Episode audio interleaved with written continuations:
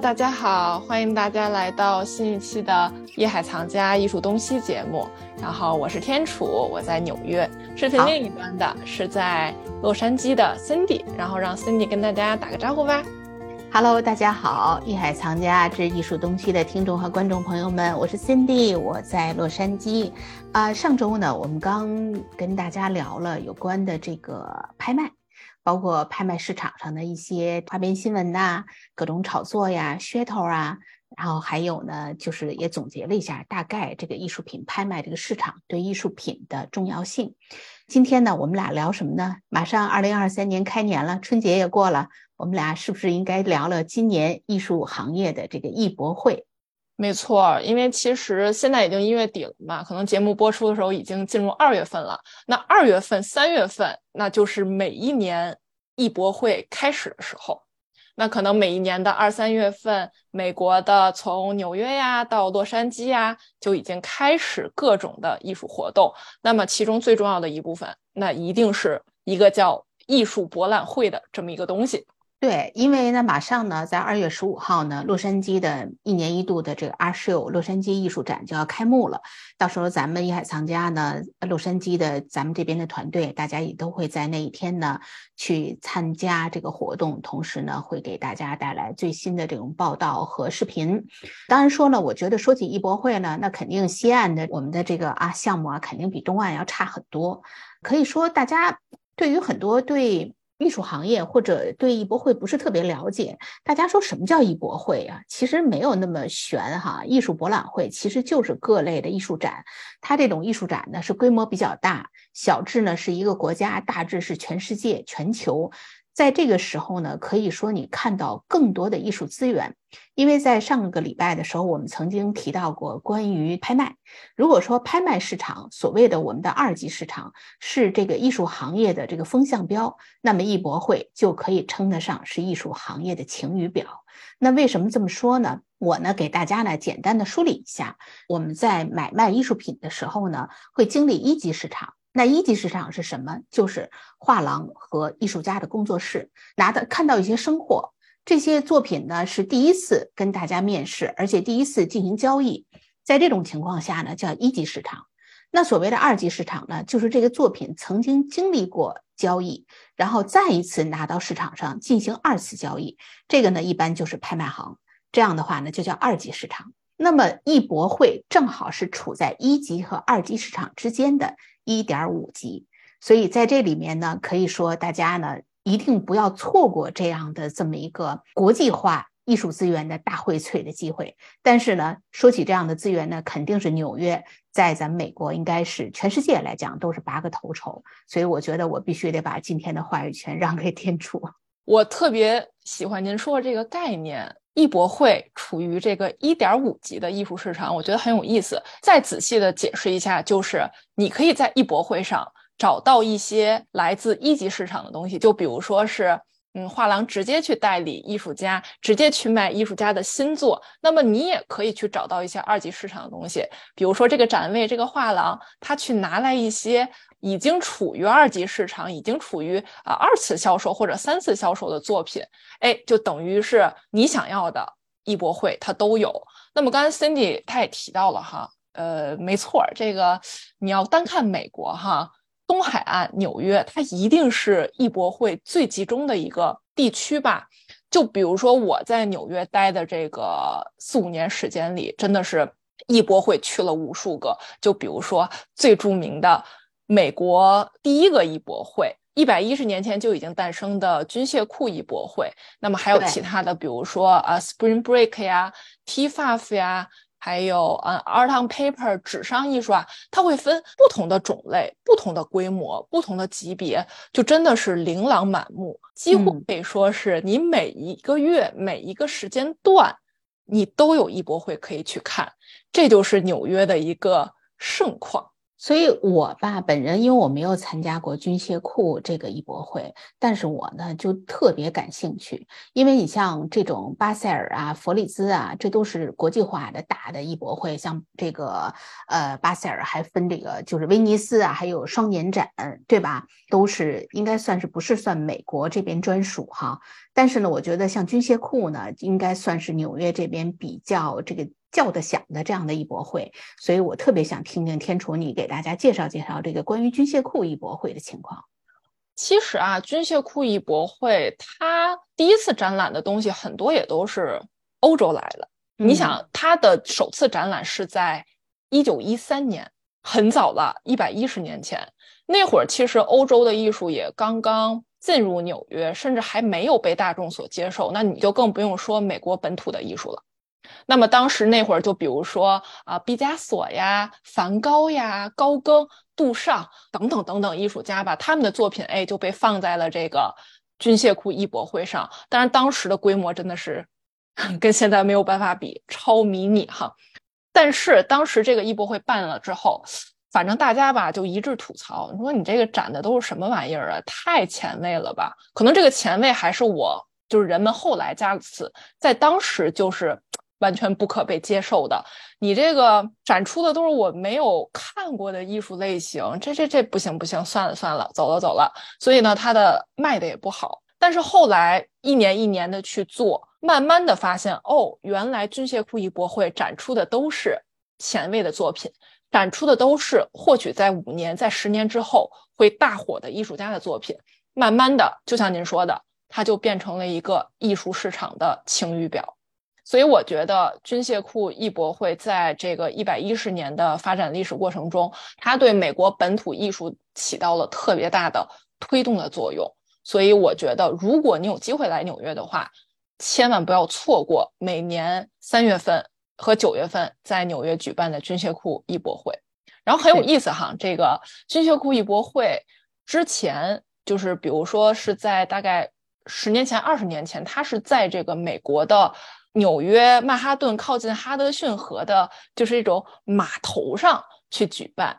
但是后来就是现在疫情之后，他搬到了室内，就不在码头举办了。理由哈，我听说其中一个理由也很有意思，就是，哎呀，这个码头太破了，这个每年有。两百个展位在那儿，巨多人去的话，你说这万一有一天要把这码头给踩塌了，可怎么办呢？所以这就是他为什么从这个码头迁移到了曼哈顿市中心的一个这种大型的这种会议中心去举办的一个很有意思的原因吧。所以也从侧面突出了近十年来、二十年来，真的艺博会越来越受大家的重视，去的人也越来越多。去的人不仅仅只有藏家呀、画廊主啊、艺术家呀等等，也有越来越多的艺术爱好者。其实艺博会这种形式呢，它也是随着历史的进程啊，一点一点的发展到现在这个状态的。从最早在欧洲的时候呢，是手工艺品市场，发展到后来呢，就是早期的巴黎的艺术沙龙。你像后印象派那时候，包括印象派的时候，那时候的艺术沙龙非常活跃，哎，在巴黎经常举办各种各样的这种。所谓的这种沙龙聚会，展出各种最新兴的这种艺术作品，当时的后来的这个呃日出啊，都是在那时候出现的，对吧？然后因为那时候的规模嘛，也受当时的这种历史条件所限，规模都不是很大。但是到后来呢，应该是算规模比较大的，应该就是在这个一八五一年的时候的伦敦万国博览会，因为在那个时代就开始呢，英国非常强大，开始召集了全世界大概五十多个国家。然后呢，到那儿去参展，应该说那个时候呢，不仅仅局限于艺术，有很多的生活呀、工业呀、手工啊、纺织品呐等等一系列的东西，就开始把全世界各种各样的东西呢汇集在一个场所，在单位时间之内让大家看到。我们老说一句话，就说这人你见没见过世面？这个见世面这件事情啊，对人的这个眼界啊特别重要。所以我是觉得呢，这个每年如果去参加艺博会，其实是让自己见世面的一个最好的机会。因为艺术模式这种东西呢，就是你一定要多看。一定要多看、多学、多听。这样的话呢，你才会慢慢的形成一个了解和判断。平时大家都挺忙的，无论是工作啊、学习，你让我们每天再报这个艺术史再去学，如果不是搞专业化研究的话，很难看得进去。就是包括一些比较好的纪录片，大家可能也都是呢，就是信手拈来，哎，碎片化，哎，这个呢得到一点，那个得到一点，最后呢，可能在自己脑海里慢慢的拼接出一个自己所谓对艺术领域的一个一个认识吧。艺博会呢，其实就是个大杂烩，给了你一个机会，让你在这个单位时间里头看到多种多样的艺术。尤其像你刚才讲的，有一级市场的，有再次露面的，然后当然说有好的，有不好的。所以这也是艺博会不同于博物馆啊，因为博物馆可能相对于经过一系列的筛选，它是一个已经算是殿堂之作吧。所以你看，大家进到这个博物馆的时候啊，都肃然起敬，保持安静。然后呢，带着一一份这个敬仰之心去瞻仰这个作品。但是到艺博会的时候呢，更像嘉年华，吃吃喝喝、拍照打卡，是一种非常开心的事情，而且可以跟艺术家呀、画廊主啊到现场去交流。所以说，在这个环节之下呢，跟博物馆呢又有了一个挺大的不同。对，就是像您描述的那种氛围感就不一样。到美术馆，好像大家说话都会下意识的去。小小声都是这么去说的，但是好像在艺博会上，大家的开心的喝香槟，开心的去探讨墙上挂的艺术品，那么开心的去聊天，就是不是那么一个很被局限的那种感觉，反而就是像是一个一次性聚集了好多好多个画廊，好多好多呃业内人士以及。艺术爱好者，大家真的不分彼此，大家就真的是一起看艺术，一起聊天儿，一起聊艺术，一起天南海北的聊。我觉得这个也是艺博会它能持续下来最大的一个原因吧，就是因为它可以把所有的东西都聚集在一起，一次性全部搞定。我觉得这个无论是对谁而言。说白了，在现在如此每个人都如此忙碌的情况下，真的是一个很节省时间和成本的一个办法。它非常浓缩嘛，对吧？所以我觉得呢，我们俩呢也是今天在这个机会呢，呃，可以给大家呢提示一些呢看艺博会的攻略，包括呢就是大家呢可能一些细节性的问题吧。呃，它有好的地方，肯定它有不好的地方，包括呢就是说呢有一些注意事项。这样的话呢，让大家呢避免走弯路，避免呢花了钱了浪费时间了。很多人都是啊，花了钱浪费时间了，然后去了以后走马观花，什么也没看到，然后第二年呢就懒得去了，觉得都大同小异，没啥意思。所以这个呢就属于这种反面教材、失败案例。如果是做得好的话，你年年都会想去，而且你时间久了以后呢，你会自己有一个判断。哎，这个呢，我觉得就是算比较成功的这种。游览艺博会的这种结果吧，所以我觉得今天呢，我们也可以给大家分享点看艺博会的一些小窍门儿，如何更有效率的去逛艺博会。对。那我就我就先简单的抛砖引玉吧，因为我是觉得呢，纽约那么多的艺博会，你呢参展起来呢，肯定就是看的会更多。因为呢，我以前呢在北京看过很多的一些相应的一些展览，然后呢到了美国以后呢，因为主要是在西岸嘛，像每年的 L A 的 Art Show 啊，像这个像弗里兹啊，因为弗里兹呢也是在行业内非常有影响力的一个艺博会，而且呢他的这种作品呢都很贵，相对于来讲呢 L A。的阿秀呢，会比它显得更接地气一点。当然说了，整体的艺博会给我的感觉呢，就是肯定是偏商业化，这个咱们必须承认哈。就是所以这也是大家比较喜欢的一点，就是你到这儿来，真的你可以买买买，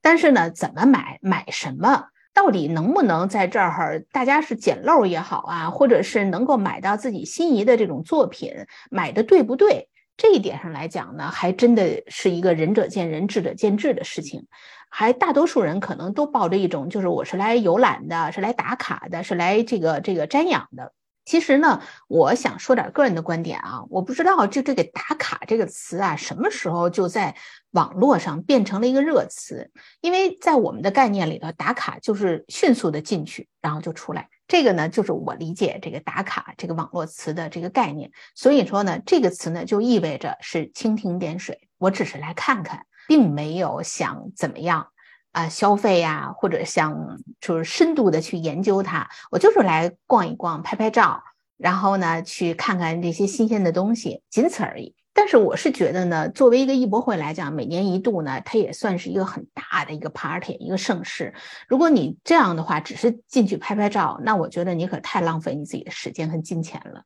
包括之前呢，就对每一个艺博会的主题，还有它这里面相应的一些今年要推出来的一些重头的东西，我觉得大家在去艺博会之前，还是应该做一些简单的 research 和研究。除了对这个艺博会本身，我觉得做研究之外呢，因为大部分艺博会，他们在某一个城市举办的同时，周边还会有很多艺博会。就比如说今年二月份吧，二月中旬，那么在 L A 洛杉矶举办的艺博会，除了您刚才提到的弗里兹啊和 L A R Show 啊，那还有很多，比如说 Spring Break 以及一些小的，就像小卫星的展览似的。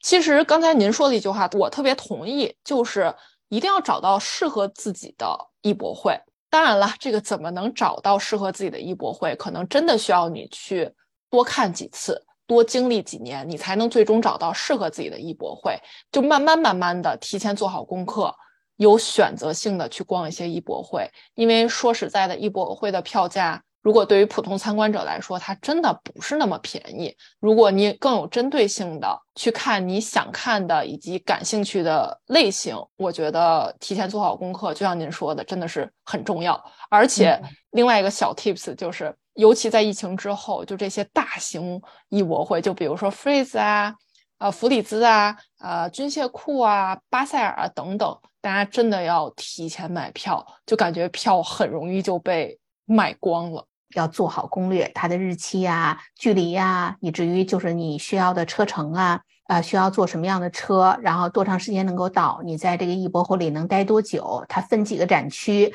还有主展区啊和外围展区，然后你最感兴趣的东西在哪儿？这样的话呢，避免你到里头以后呢不知其所以然，然后东看西看。当然说了。就是有那么一句话曾经讲过呢，就说看艺博会要的就是这种迷路，就是走到哪儿是哪儿，然后也许这个就看到一个令自己惊喜的东西，这种东西都是属于相对来讲比较随意啊。当然说了很多东西不期而遇也是一种美，但是这种东西最大的问题就是很快会消耗到你的体力和让你审美疲劳。所以这样的话，我希望大家还是不要用这种所谓不期而遇的这种慵懒式方式去逛艺博会。我们还是尽量浓缩在单位时间之内办更多的事情。所以我觉得呢，提前做好刚才说的几个攻略是逛艺博会的第一步。对我很同意，尤其是如果你没有去过艺博会的话，我特别同意思妮的做法，因为这样的话不会消耗你对艺博会的一些期待以及热情。走马观花，走到哪儿看到哪儿的话，你很有可能就会觉得，哎，这一波会真的太无聊了，我明年再也不来了。可能之后就会错过更多好的艺术品。是因为逛艺博会，我这个人啊是比较这个在做很多事情是目的性比较强的。就说我今天来这是做什么？我只是来随便看看，还是来穿的美美的拍照打卡？然后还是说我奔着某一个画廊的或者艺术家的作品，还是说我就是来买东西的？就是你一定要拎清楚自己逛艺博会的目的。如果说你只是随便看看，那就无所谓了，反正到时候过过水、打打卡、转一圈就走了，那也没所谓。如果你要是来拍照打卡的呢，那你就一定得做好充足的准备。首先，咱们说说这穿鞋啊。因为在准备这期节目之前呢，天楚你就跟我讲，哎呀，那逛艺博会一定得穿舒服的鞋呀，因为这一天至少这个 日行千里，夜走八百呀。因为有的艺艺博会它的战线拉的非常长嘛，晚间还有很多的其他的不一样的 program。但是啊，我在艺博会上无数次的看到周围穿着十厘米高跟鞋的各种美女。然后这个款款地行走在挂满艺术品的这种大型的展厅里头，当时让我不由自主地拿起手机或者相机，不停地对着他们拍拍拍，因为我觉得他们绝对是这个艺博会的一景儿。真的，他们都穿的颜色艳丽的衣服，然后梳着很漂亮的发型，这个，然后穿着很高的高跟鞋，然后画着精致的妆容。我感觉他们不是来看艺博会的，是来赴某一场的这个宴会。他们自己已经成为这个活动当中的一道风景。这就像我以前曾经做过一个主题的小视频，就说你怎么样把自己变成展览的一部分。我觉得这些美女们，她们已经尽到了这个职责，把自己变成展览的一部分了。所以我就想，不管人家是来拍照打卡的，还是自己变成别人拍照打卡的一个背景，我都认为，如果去参加艺博会，一定要精心装扮。就是这跟呢钱多钱少没关系啊，也不一定说我穿多 fancy 的礼服，多么奇装异服，但是你一定要穿出自己的 style 来，就是一定要是去看艺博会的那种 style。我觉得天楚，你是不是能赞成这个观点？又回到刚才的问题了。艺博会它不仅仅是一个大型的这种艺术品售卖的一个像菜市场、像展会一样，而是里面会有各式的情况、各式的事情都有可能发生。这是大家 social 的一个场合，这是大家一起看艺术、一起聊天、一起展现自我，甚至是展现自我的一个场合。我觉得。无论是什么样的，在这里都可以发生。其实艺博会还是很包容的。就比如说，如果你踩一个高跟鞋，吧嗒吧嗒的去博物馆啊，不是说不行，那那也是有很多哈。但是你就听那个声儿，吧嗒吧嗒吧嗒，可能会在某一些都不好意思。对，会对，可能在某一些展展厅，对某一些人。可能会就是对其他观者会有一些打扰，但是在艺博会你完全不用担心这个问题。想拍照拍照，想穿啥穿啥，就是想跟人聊天。我作为一个艺术小白，我想跟画廊主问问题，没问题，随便问。就是在这里没有人会炸着你任何事情，所以我就觉得我去艺博会就会觉得特别特别的放松。嗯，对，完全松弛感，而且随便拍拍拍，因为很多的那个博物馆嘛不让拍。这个你一拍，或者你离那个作品一近了，当然说艺博会也是一样啊，你也不能扑过去一下好用手摸作品，或者越过这个就是这个警戒线。但是呢，相对艺博会的整体化的管理会比这个博物馆要松散很多。毕竟展出的这些东西呢，都是现现当代的艺术家的作品，它不像博物馆有很多的是文物级别的。所以这样的话呢，等于就说人呢马上就很 relax，而且呢，就像你刚才讲的，穿的漂漂亮亮的，踩着高跟鞋，包括有时候可以吃点小零食啊，都不是不可以哈。就人马上就觉得有一种很松弛感，就这一点是非常重要，很愉悦。所以我在艺博会上呢，看到过很多除了这个俊男啊、靓女啊，还有很多的这种小夫妻啊、青年的男女朋友啊，然后这种好闺蜜啊，包括像老年的夫妻啊，两个人拉着手去逛艺博会，你都感觉到哇，你在这里不但看到了艺术品，你还看到了人间的众生相，就是每一个人到这里来逛艺博会，脸上的表情啊，跟他们所散发出来的那种。愉悦的感觉啊，你都觉得呀，生活实在太美好了。就是艺术实在是带给人太多很多的享受，因为毕竟走到这个艺博会里面的来人都是呢对这个艺术感兴趣的。而且呢，你刚才说的一点特别重要，就是你可以跟这种艺术家呀、画廊主啊，能够随意的去攀谈，而且大家在这个环境之下那种聊天呢，感觉特别平等，大家呢都很开心，而且呢不忌讳谈钱，大家呢可以完全的去了解这个艺术品的售价，但是也给大家有一些提示啊，因为艺博会呢，它的所有的艺术作品都是明码标价的，这个是跟。博物馆和美术馆一个特别大的区别，因为博物馆跟美术馆的作品是不售出的。那艺博会的目的呢，就是为了销售作品，所以说这也是它商业化的特点。那么它的标价上呢，如果你对这幅作品感兴趣，你一定要就是了解它的价格呢，它会有一个相应的这种体系，就是最多它的这种画廊的让利呢，也就在百分之五到十个 percent。所以说大家不要是抱着上那种。买很多其他东西那种观点啊，到那我来个腰斩，或者我来个什么七八折，这种呢都会让对方觉得你很没有诚意和没有礼貌。所以有关这个价格的事情，大家呢一定要掌握一下。另外呢，如果你没有这个心，不是可买可不买，或者并没有那么喜欢，不要轻易的去跟人家砍价。这个我想在中国跟外国都是一样的。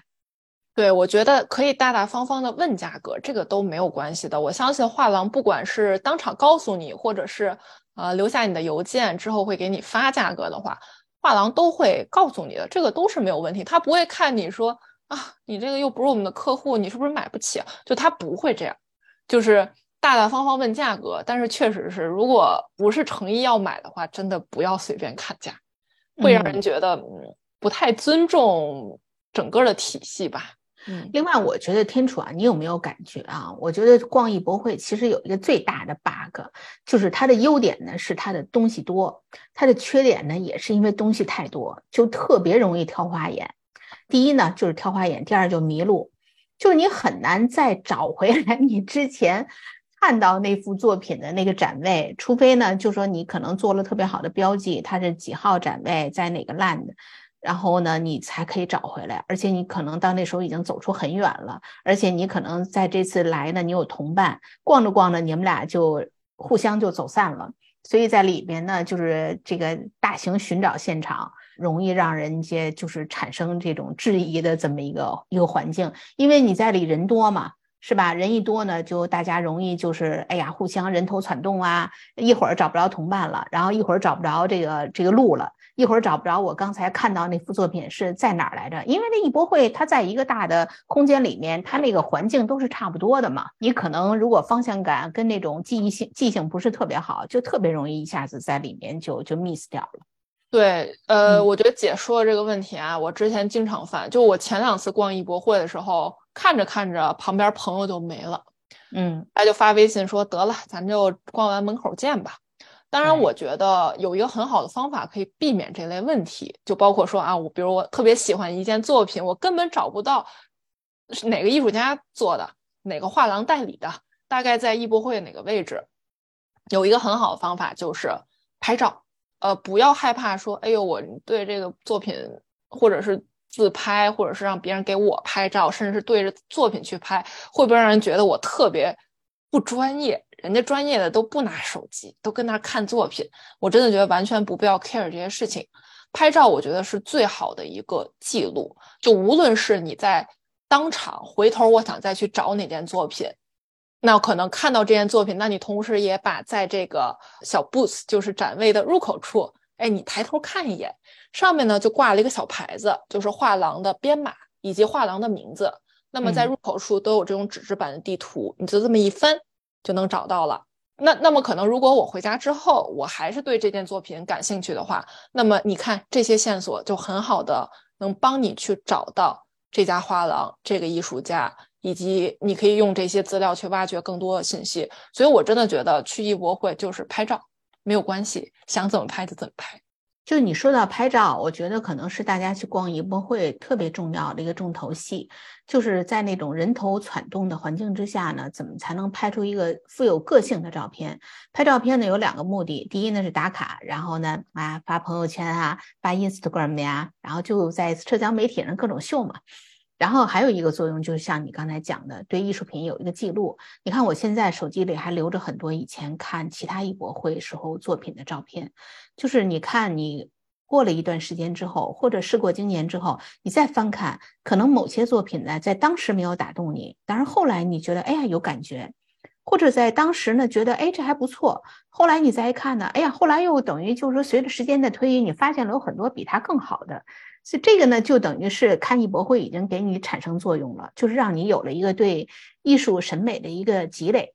它的作用其实跟逛博物馆是一样的，但是某种程度上来讲呢，比博物馆呢带给人的这种。刺激会更多，因为博物馆呢，相对于来讲是抱着一种学习的态度。毕竟艺博会呢，它是可以触摸啊，可以去。我所谓的触摸呢，是你可以去近距离的跟他的创作者呀、画廊主啊去探讨这个东西，而且呢，可以买回家。所以说，买这个事情呢，其实还是一个相对于来讲比较复杂的这么一个过程。尤其呢，像这个怎么买？除了像刚才我们说考虑的价格呀，你还要考虑好多其他的因素，他的这个画廊啊，还有这个艺术家他的个人背景啊，调查呀。所以我觉得大家呢，可以在买的过程当中呢，稍稍的可以谨慎一些，但是呢，也是该出手的时候就出手，也不要就说，哎呀，总是每次来都是来逛庙会一样啊，说我就是来看看的。其实呢，有时候艺术品这个东西呢，你一定要有交易。就像上次我们讲到的拍卖，哪怕你拍一件小东西，在艺博会上，哪怕买一张小画儿，当然说艺博会上很少有卖到几百块钱的作品，但是也不是没有。你可以去尝试买一个小东西，去尝试的去走向这样的流程，哎，然后慢慢的以后呢，包括呢，对你几个你觉得风格比较喜欢的画廊，去留下他们的 email。啊，联系人的方式，在之后呢，你可以去去跟画廊之间建立一个联系，这样他们有一些好的艺术家的作品呢，他也会给你发过来，以至于有一些你在现场看到的作品，你没拿捏好。哎，你记下来了，像天楚你刚才讲的，我拍照留下了他的这些 member 的这个号码呀，画廊的名称啊，艺术家的这个名字啊，在之后我会再跟他的画廊去联系，如果他没有售出，那也许我还会拿到一个相应的更好的价格。最终呢，我希望大家呢还是能够就是说，能够在艺博会的这种逛的过程当中呢，能够发生点什么。就说你一定不要永远停留在一种我只是来看看、来打个卡，那可能你这个几年下来，你逛了几个艺艺博会，你最终的结果就跟压马路一样，没有给你留下什么深刻的这种记忆和结果，就会审美疲劳了，就感觉肯定会疲劳。有有有一种哦，看来艺博会每年都差不多嘛，那我以后就不用再来了，因为有大艺博会。那上百万的作品，上百万美元的作品，咱也有小的周边的艺博会，可能你上百美元的价格，其实你就可以买到一幅作品。就千万不要觉得啊，我去了艺博会，一定要就是揪着那个好几万或者是上百万美元的作品，嗯，买不起没关系，咱还有其他周边好的一些艺博会的小作品，一样可以收，收了摆在家里也是一个愉悦的过程。包括就像 Cindy 说的这个。呃，就是交易的过程中，你真的会学到很多。其实也就像探索到了一个全新的领域，我觉得这是一个很好的体验和经验吧。其实呢，艺博会呢，对于全世界范围来讲呢，每年都是一个，它会有一个它的 schedule。像这个比较知名的，全世界范围比较知名的有巴塞尔啊、佛利兹啊，像欧洲的艺术博览会啊，包括这个这个巴黎当代艺术博览会，以至于马德里国际艺术当代艺术展览、军械库啊等等一系列，就是。很多，包括像洛杉矶的这个阿秀，因为洛杉矶的阿秀呢，相对来讲在艺博会里属于比较年轻的。但是西海岸呢，现在已经成为像美国这个艺术阵地的后起之秀吧。我相信很多的艺术资源，慢慢的也都会进行这个西行，从东边呢，慢慢的往西边发展。所以说呢，这也是我们艺术东西啊，未来的一个贯穿美国东西海岸不同的艺术资源的一个特别好的一个给大家展示的这么一个地方。让大家呢更多的了解美国西海岸和东海岸的各种发生的这种艺术新鲜事儿，所以我想呢，对于天楚，我们回头也可以把我们这些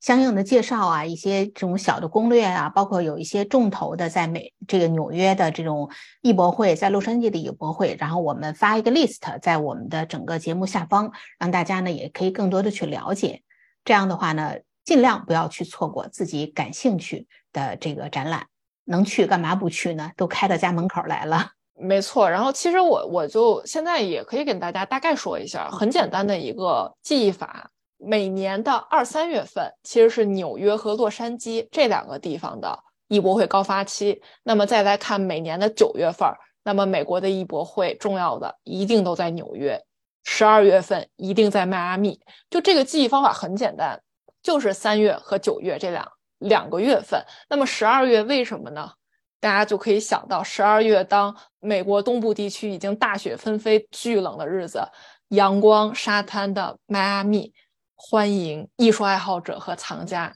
一起去那里聚会。就比如说吧，我觉得也可以补充一下哈，艺博会的发展呢，在一九九零年之前，全世界的艺博会不超过五十个。那么慢慢慢慢发展，发展到现在也就过了三十年左右。现在全世界几乎有三百多个艺博会，其实你平均下来，几乎每一天都有一个艺博会在全世界范围内发生。所以这也可以看出，真的艺博会在今后它的位置将越来越重要，甚至可能会取代画廊本身。对，所以我想，可能画廊会越来会。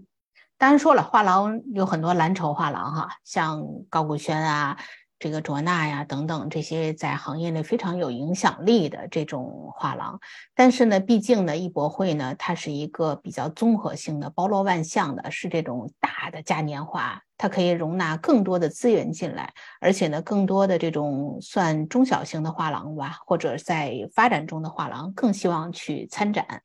嗯，包括像我们的艺术空间呢，将来也会去参加各种各样的艺博会。但是艺博会呢，我们刚才说了它这么多的好处啊，其实它可能也会有一些没有那么理想的地方，就是说属于那种嗯，不去一辈子后悔，去了以后呢。呃，也觉得一般，有可能会出现这种情况，场租很贵呀，然后准备的周期很长啊，然后投入产出比好像不太那么理想啊，这是肯定会出现的。但是这种所谓的参展呢，还是一个你跟这个世界化大的这种根据不同的艺博会，它所覆盖的这种人群吧，一个接触的最好的机会，所以它可能产生的这种效益不是当下的，它可能是一个长远的。所以我觉得，在任何一个行业里面嘛，它都会有它的风向标啊，还有它的这种晴雨表啊。所以我觉得艺博会也是成为了这个整个艺术行业的一个风向标。在这里头呢，大家可以看到很多新兴的艺术模式和一些新兴的艺术家和新兴的画廊，就是因为它总是在有很多的新鲜的东西产生，所以它才有很多的魅力。你像在疫情期间呢，曾经像 L.A. 的阿舍啊，像弗里兹啊，都是因为疫情的情况呢被限制和影响，以至于延期啊，或者是停止啊。在那个中间呢，就算是他有的时候，我会感觉到明显参展商减少，而且那个绘画作品呢，感觉质量不高。所以这种呢，就属于这种。Quality 不是很好，但是呢，在这你像现在疫情在全世界范围内已经开始缓解，我相信在二零二三年的艺博会会有一个井喷式的发展，就是大家已经蜗居在家里太久了，赶紧得出来活动一下筋骨，包括艺术行业的这种各种从业人员，现在赶紧得出来以后，大家得操持起来，得忙活起来了。我对我我也补充一下哈，因为我记得刚才姐也提到了说啊，去艺博会那可能新手小白他不太会买。也不知道自己到底在看什么、逛什么。其实还有一个很好解决的办法，就是找一个 art advisor 跟你一起去，给你更好的建议。其实我觉得这个也是一个方法吧。对。这个呢，其实呢，未来呢，这也是咱们这个这个艺海藏家这个团队，包括我们的艺术空间，也会协助大家去做这种 art consultant，就像你说的这种 art advisor，我们去可以帮大家，因为有时候大家实在是在里头会挑花眼，一下就忘了初心了。这个所谓初心呢，就是自己的这种预算呐，然后自己的这种喜喜爱啊，又看了以后哪个都爱。这个人特别容易进去以后就这种感觉，一种是哪个都爱，还有一种感觉就是哪个都看不上，哎，觉得这个也不是特别好，那个也不是特别好。其实选择艺术品呢，它虽然说喜爱是前提啊，但是呢，它还是有一些相应的规则的。就是我们在挑选一件艺术品，就像我们找男朋友或找女朋友一样，说我们说一定得我得喜欢啊，那这喜欢很宽泛啊，对吧？你爱上一个人。不是没有原因的，就像你爱一幅作、一幅作艺术作品，它也不是没有原因的，它肯定会有一些先决条件和一些要素。所以说，我们选择艺术品也是一样，你的预算呢，你的尺寸呢，你希望挑选的这个艺术品的风格，你肯定一二三四五，再没条件，你也会拉出几个条件。所以这也是呢，将来呢，我们会结合这个如何去选择艺艺术品，如何去买艺术品，给大家在后续介绍的内容。对，我觉得之后的艺术东西也会为大家带来更多相关的内容吧，就是